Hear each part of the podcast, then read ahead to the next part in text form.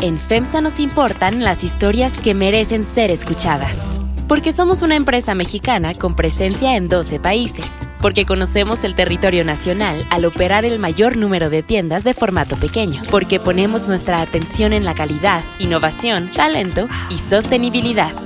FEMSA y así como suena te presentan Bote Pronto, un debate sobre la marcha.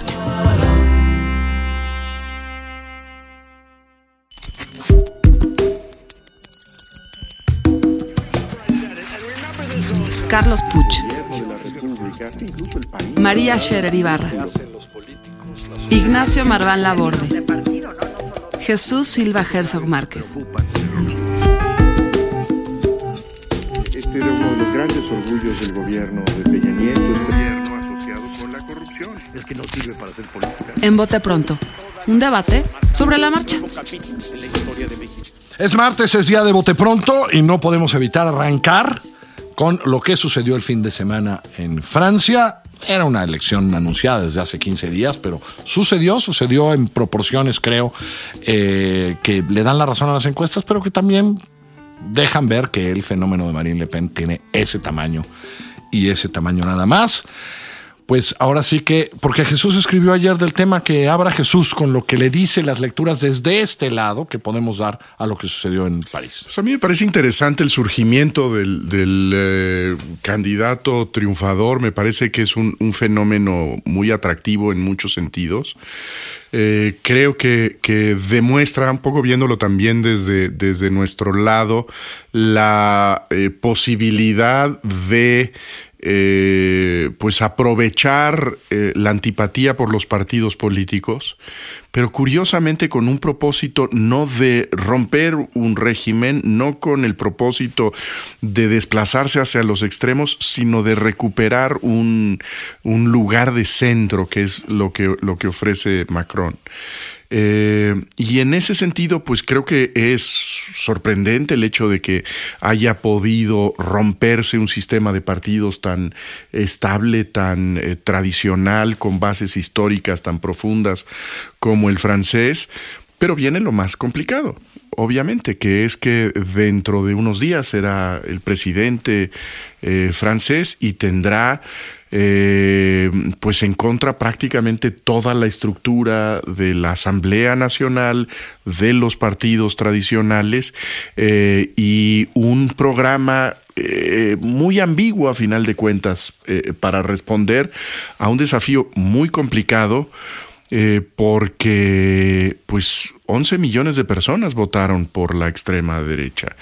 eh, si le va mal a este señor, pues será muy difícil eh, eh, impedir, que no. impedir que esos 11 millones sean más dentro de cinco años. Bueno, yo, yo creo que se han hecho muchas extrapolaciones de que si es el contrario de Trump, que si el Brexit y todo esto. Yo creo que aquí hay varios elementos que sí son como muy de las características del sistema político francés. Primer lugar, todos estamos fascinados con la segunda vuelta. Pero ¿qué tiene la segunda, la primera vuelta sobre el sistema de partidos? Lo hace muy poroso, muy abierto, muy este.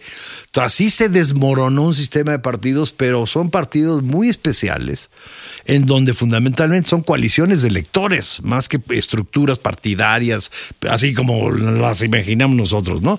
El partido con su registro nacional de partido y sus prerrogativas, o sea, toda esta estructura burocrática que nosotros tenemos de los partidos, pues la tenía el viejo Partido Comunista que hace tiempo está chico, se burocratizó un poco con, con, con Mitterrand, pero en realidad son coaliciones muy abiertas en primera vuelta que se articulan por electores en la segunda. Entonces, sí se van los parámetros tradicionales, pero dentro de un realineamiento fundamentalmente de los electores.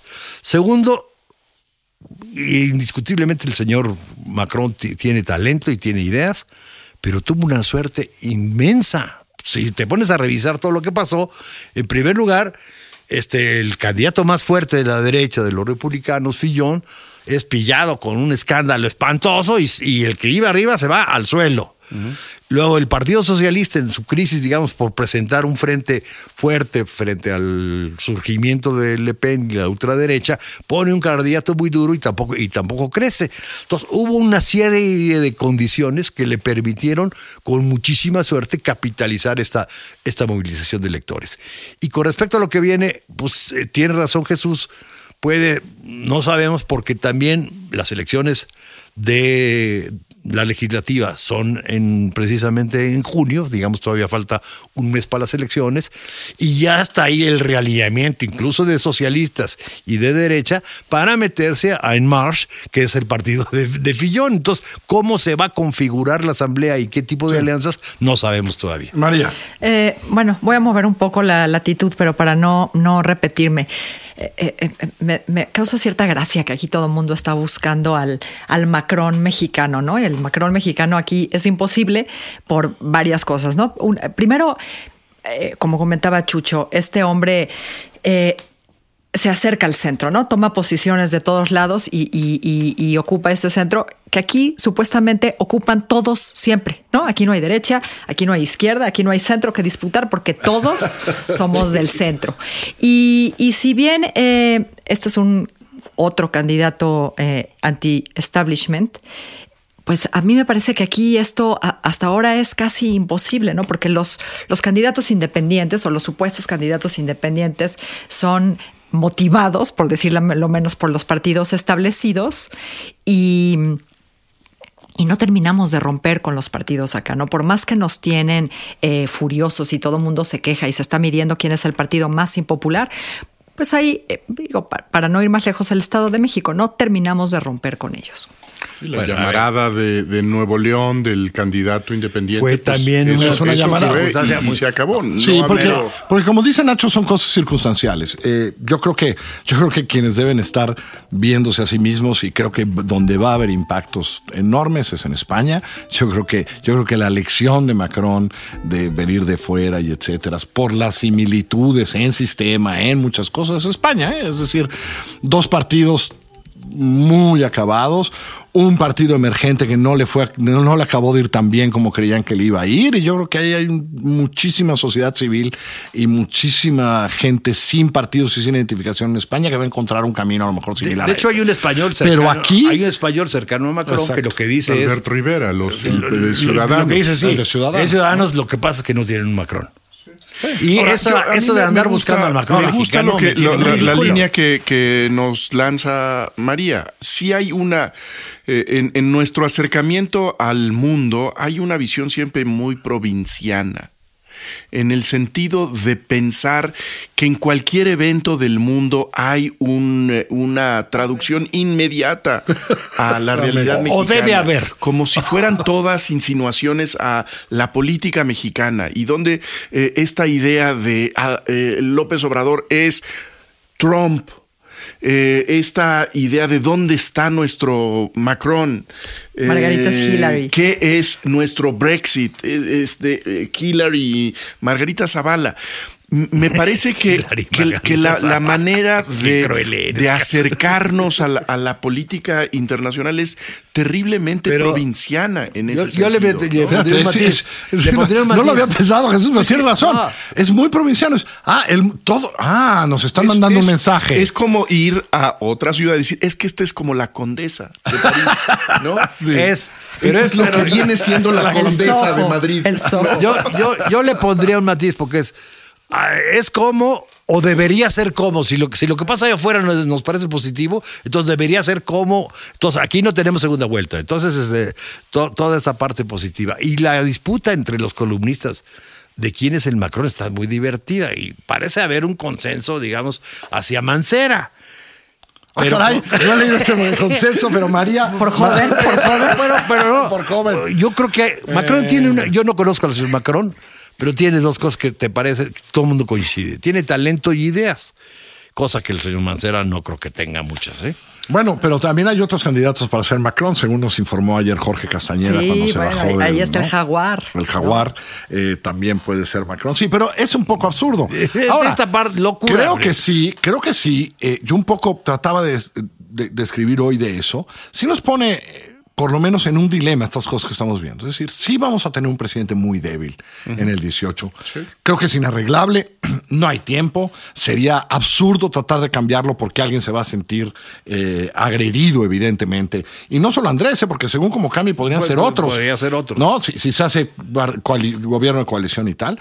Lo que sí es cierto es que por lo menos los franceses han resuelto tener un presidente con 60 y pico por ciento del voto. Es decir, el sistema francés así lo ha resuelto. No quiere decir que va a ser fácil, va a tener problemas la asamblea, pero por lo menos tiene un presidente que ganó en la segunda vuelta de 60 y pico por ciento de voto. Y nosotros vamos a tener un presidente o una presidenta o quien sea que creo que no alcanzará el 30%. Ahora, con una Pues diferencia, tenemos, con ¿eh? una diferencia mayor inclusive en Francia. 38.7 hoy, que es O sea, muy diferente. lo- Los que, los que defienden, es decir, los partidos que en México defienden la segunda vuelta nada más te cuentan la mitad del cuento. Porque la otra mitad es que la, la legislativa Congreso. también tiene segunda vuelta, ¿eh? Claro. No es representación y reparto del, del menor. Exacto. Entonces, esa, esa lógica de también segunda vuelta en la legislativa te permite formar algo mucho menos polarizado. Sí, y- mucho y- menos fragmentado. Sí. Y tampoco creo que podamos decir que en estos momentos, en los últimos eh, 25 años, el sistema político francés sea ejemplar para ningún país. es, es- es un sistema eh, eh, atrofiado, eh, con una parálisis que ha llevado al, al fracaso prácticamente a todos los gobiernos que no son capaces de llevar adelante una reforma en el signo que sea. Eh, eh, en ese sentido, pues sí tiene un, un- un presidente. A ver, lo, lo que, tiene- lo, lo digo en términos de lo que significa eh, sea gobierno de coalición, segundas vueltas, que por lo menos solucionan algún problema inicial. A mí creo que eh, yo creo que el tema del 18 es que pase lo que pase. Veo muy difícil a un candidato que gane arriba del 31%. Eh, creo que la fracción, la manera en que se va a fraccionar el voto, Y los normalmente, candidatos. normalmente los candidatos ganan más votos que sus partidos. Entonces, Entonces vamos a tener partidos- vamos a tener todavía- todavía partidos o sea, más débiles, es- más ya- divididos. Ya, en el 15 pasados de un sistema de 3 a un sistema de 4. Probablemente después del 18, digamos, si las tendencias son estas, alguien gana con 31, 32, vamos a tener 5 o 6 partidos con peso y capacidad de decisión, que es muy mala combinación para un sistema presidencial. Pues sí, pero además aquí las, la- las coaliciones no duran ni cinco segundos, ¿no? Este gobierno, que es el, el- el- el presidente, que es el presidente más débil que hemos visto en mucho tiempo, arrancó con el Pacto por México. Pues duró lo suficiente Bueno, para echar a porque andar el la pacto estaba reformas que definido para eso, exacto. Eso Yo duró, porque- duró año y medio. Exacto. Eh, Eh, y, la, y la agenda que tenía la cumplió cabalmente la- el Pacto por México. Ya los resultados podrán ser otra cosa, pero para eso fue. A ver, la ¿no? naturaleza del sistema presidencial no está hecha para las coaliciones, ¿eh? Por más que Mario la quiera injertar y demás. Es, es muy sencillo. Es decir, yo puedo participar, digamos, en cierta coalición legislativa durante cierto tiempo, pero llega el momento en que el señor se va a tener que ir y yo voy a competir por su puesto. Entonces, cooperar con él va a hacer perder posibilidades de competir con su puesto. Entonces, las coaliciones en sistema presidencial son muy cortas, temáticas y en la medida en que hay que sustituir al señor porque se tiene que ir, hay que competir con él y cooperar con él no tiene sentido. como fue exactamente el Pacto por México, ¿no? Este temporal, cuatro temas y sucedió. Y el Pero costo que tuvo para los partidos que cooperaron. Claro. Bueno, no lo sé, ¿eh? tampoco lo tengo claro, es decir, cuando menos para sus direcciones. Para, para el PRD fue muy Sobre, costoso. sobre todo para el. PRD, sobre todo. Bueno, para, Para el el PRD fue no- muy no sé costoso, si para el PAN no, el. PAN es el Pues, triunfador, el- el PAN es el triunfador del año pasado. Creo que el PAN no le va a ir mal en este No, día. pero, pero el PAN Ahora, sale muy mal madero y, el, y después se posiciona a Naya, ¿eh? Pues sí, con pero el frente a los electores, ¿qué es lo que importa? pasado. Es decir, yo quisiera pensar frente a los electores, creo que al PAN no le fue nada mal por haber participado en el pacto. Pero le ¿eh? fue bien en el 16, no en el 15. En fin. Bueno, gracias, gracias María. Gracias a ustedes. Gracias. Gracias Nacho. Esto es Vote Pronto. Estamos en así como suena.com. En Spotify móvil les recuerdo que le vaya muy bien. Vote pronto un debate sobre la marcha.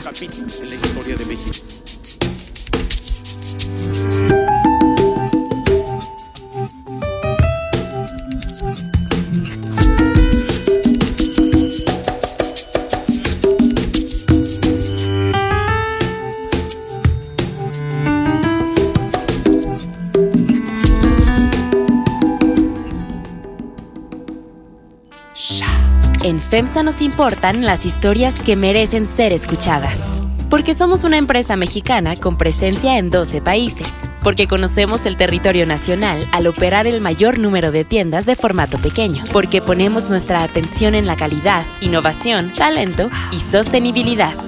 FEMSA y así como suena te presentan Bote Pronto, un debate sobre la marcha.